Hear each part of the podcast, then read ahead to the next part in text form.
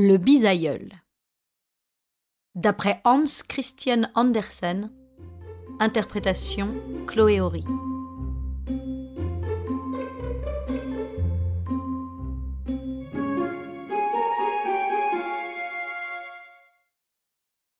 Le conte n'est pas de moi. Je le tiens d'un de mes amis à qui je donne la parole. Notre bisaïeul était la bonté même. Il aimait à faire plaisir, il contait de jolies histoires, il avait l'esprit droit, la tête solide. À vrai dire, il n'était que mon grand-père, mais lorsque le petit garçon de mon frère Frédéric vint au monde, il avança au grade de bisaïeul, et nous ne l'appelions plus qu'ainsi. Il nous chérissait tous, et nous tenait en considération. Mais notre époque, il ne l'estimait guère. Le vieux temps, disait-il, c'était le bon temps. Tout marchait alors avec une sage lenteur, sans précipitation. Aujourd'hui, c'est une course universelle, une galopade échevelée. C'est le monde renversé. Quand le bisaïeul parlait sur ce thème, il s'animait à en devenir tout rouge. Puis il se calmait peu à peu et disait en souriant Enfin, peut-être me trompais-je. Peut-être est-ce ma faute si je ne me trouve pas à mon aise dans ce temps actuel, avec mes habitudes du siècle dernier. Laissons agir la Providence.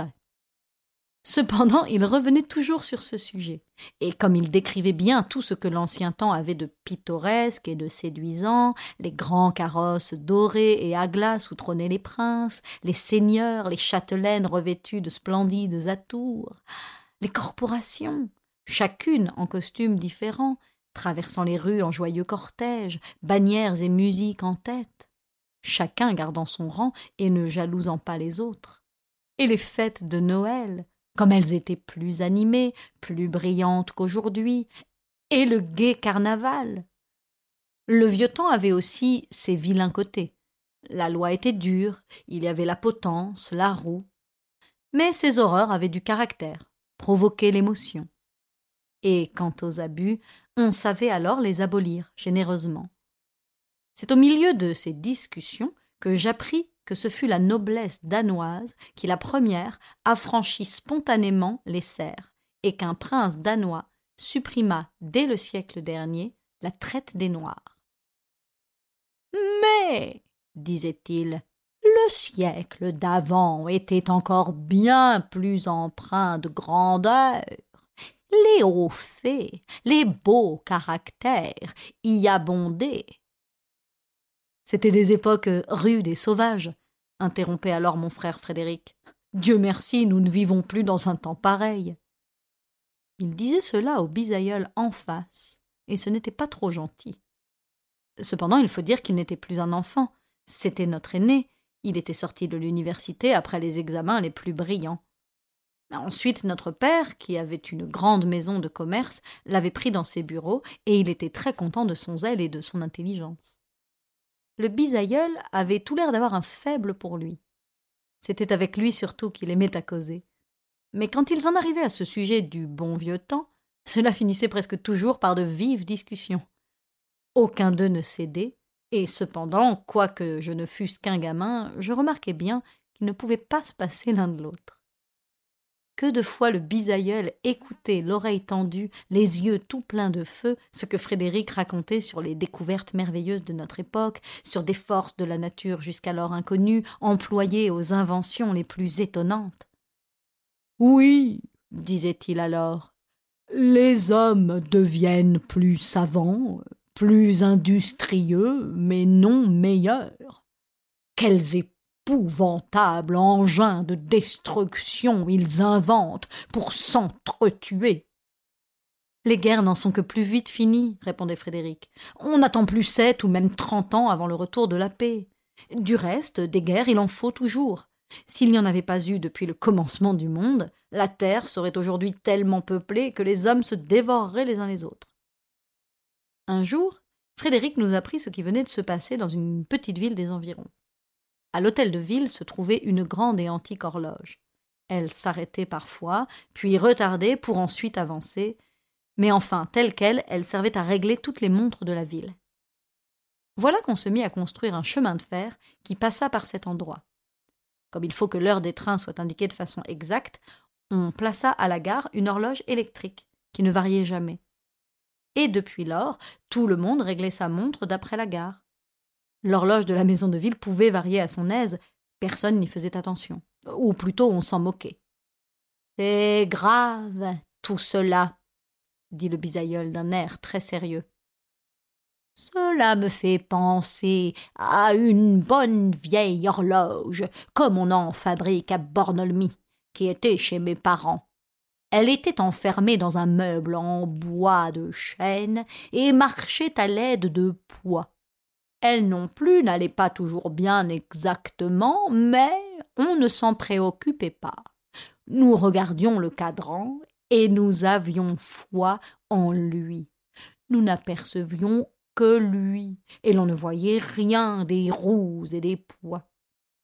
C'est de même que marchait le gouvernement et la machine de l'État. On avait pleine confiance en elle, et on ne regardait que le cadran. Aujourd'hui, c'est devenu une horloge de verre. Le premier venu observe les mouvements des roues et y trouve à redire. On entend le frottement des engrenages et on se demande si les ressorts ne sont pas usés et ne vont pas se briser. On n'a plus la foi. C'est là la grande faiblesse du temps présent. Et le bisaïeul continua ainsi pendant longtemps, jusqu'à ce qu'il arrivât à se fâcher complètement, bien que Frédéric finît par ne plus le contredire. Cette fois, ils se quittèrent en se boudant presque. Mais il n'en fut pas de même lorsque Frédéric s'embarqua pour l'Amérique, où il devait aller veiller à de grands intérêts de notre maison. La séparation fut douloureuse. S'en aller si loin, au-delà de l'océan, braver flots et tempêtes, Tranquillise-toi, dit Frédéric au bisaïeul qui retenait ses larmes. Tous les quinze jours, vous recevrez une lettre de moi, et je te réserve une surprise. Tu auras de mes nouvelles par le télégraphe. Ah, on vient de terminer la pose du câble transatlantique. En effet, lorsqu'il s'embarqua en Angleterre, une dépêche vint nous apprendre que son voyage se passait bien, et au moment où il mit le pied sur le nouveau continent, un message de lui nous parvint traversant les mers plus rapidement que la foudre. Oh. Je n'en disconviendrai pas, dit le bisaïeul. Cette invention renverse un peu mes idées. C'est une vraie bénédiction pour l'humanité. Et c'est au Danemark qu'on a précisément découvert la force qui agit ainsi. Je l'ai connu, Christian Orsted, qui a trouvé le principe de l'électromagnétisme. Il avait des yeux aussi doux, aussi profonds que ceux d'un enfant. Il était bien digne de l'honneur que lui fit la nature en lui laissant deviner un de ses plus intimes secrets. Dix mois se passèrent lorsque Frédéric nous manda qu'il s'était fiancé là-bas avec une charmante jeune fille. Dans la lettre se trouvait une photographie, comme nous l'examinâmes avec empressement. Le bisaïeul prit sa loupe et la regarda longtemps. Quel malheur s'écria le bisaïeul qu'on n'ait pas depuis longtemps connu cet art de reproduire les traits par le soleil. Nous pourrions voir face à face les grands hommes de l'histoire. Oh. Voyez donc quel charmant visage. Comme cette jeune fille est gracieuse je la reconnaîtrai dès qu'elle passera notre seuil. Le mariage de Frédéric eut lieu en Amérique. Les jeunes époux revinrent en Europe et atteignirent heureusement l'Angleterre, d'où ils s'embarquèrent pour Copenhague. Ils étaient déjà en face des blanches dunes du Jutland lorsque s'éleva un ouragan. Le navire, secoué, ballotté, tout fracassé, fut jeté à la côte. La nuit approchait, le vent faisait toujours rage, impossible de mettre à la mer les chaloupes, et on prévoyait que le matin le bâtiment serait en pièces. voilà qu'au milieu des ténèbres reluit une fusée. Elle amène un solide cordage. Les matelots s'en saisissent. Une communication s'établit entre les naufragés et la terre ferme. Le sauvetage commence, et malgré les vagues et la tempête, en quelques heures, tout le monde est arrivé heureusement à terre. À Copenhague, nous dormions tous bien tranquillement, ne songeant ni au danger ni au chagrin. Lorsque le matin la famille se réunit, joyeuse d'avance de voir arriver le jeune couple, le journal nous apprend par une dépêche que la veille un navire anglais a fait naufrage sur les côtes de Jutland. L'angoisse saisit tous les cœurs.